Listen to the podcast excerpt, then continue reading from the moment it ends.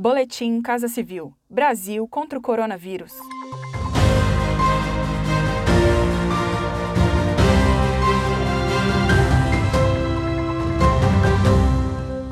Confira as principais ações do governo federal nesta segunda-feira, 15 de junho, no combate à pandemia de coronavírus.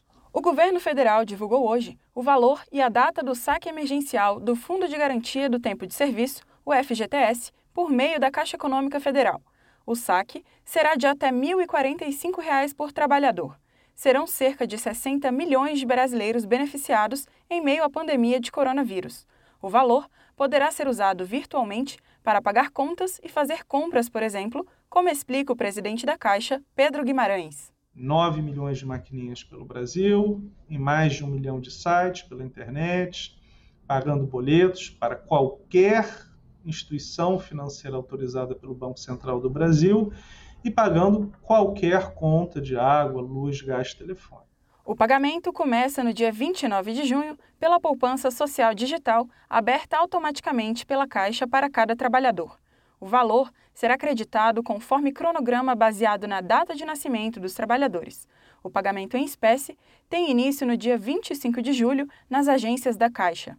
Nós queremos minimizar aglomeração. Esse é um ponto muito importante, porque o governo do presidente Jair Bolsonaro quer exatamente esse equilíbrio: suportar a questão da economia para consultar o valor do seu saque emergencial e quando o valor será acreditado, acesse fgts.caixa.gov.br ou Disque 111. A partir da próxima sexta-feira, a consulta poderá ser feita também pelo aplicativo FGTS e pelo Internet Banking da Caixa.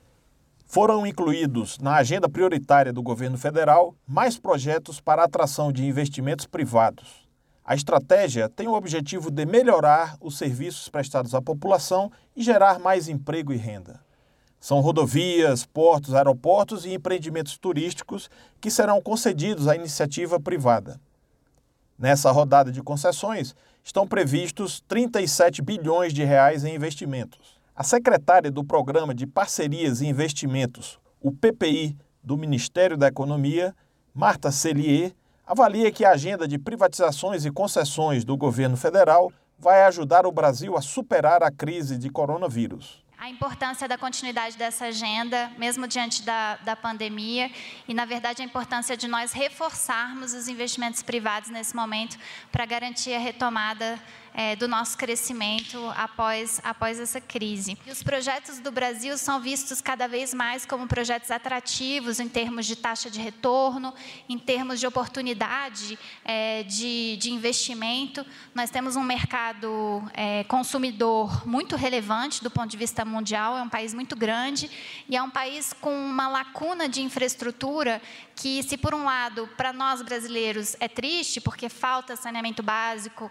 para 100 milhões milhões de pessoas, porque falta infraestrutura de comunicação para muitas e muitas pessoas, por outro lado, para o investidor é uma oportunidade. Os novos projetos foram qualificados por meio da 13ª reunião do Conselho do PPI. O programa trata da privatização, concessão ou estabelecimento de parcerias público-privadas de ativos do governo federal. Desde que foi criado há quatro anos, o PPI já celebrou 709 bilhões de reais em investimentos que estão sendo realizados ou que serão executados ao longo dos anos dos contratos de parcerias. Acompanhe estas e outras ações do governo federal por meio dos canais de comunicação da Casa Civil da Presidência da República. Acesse casacivil.gov.br e siga também os perfis no Spotify, YouTube e Twitter. Este foi mais um Boletim Casa Civil Brasil contra o Coronavírus.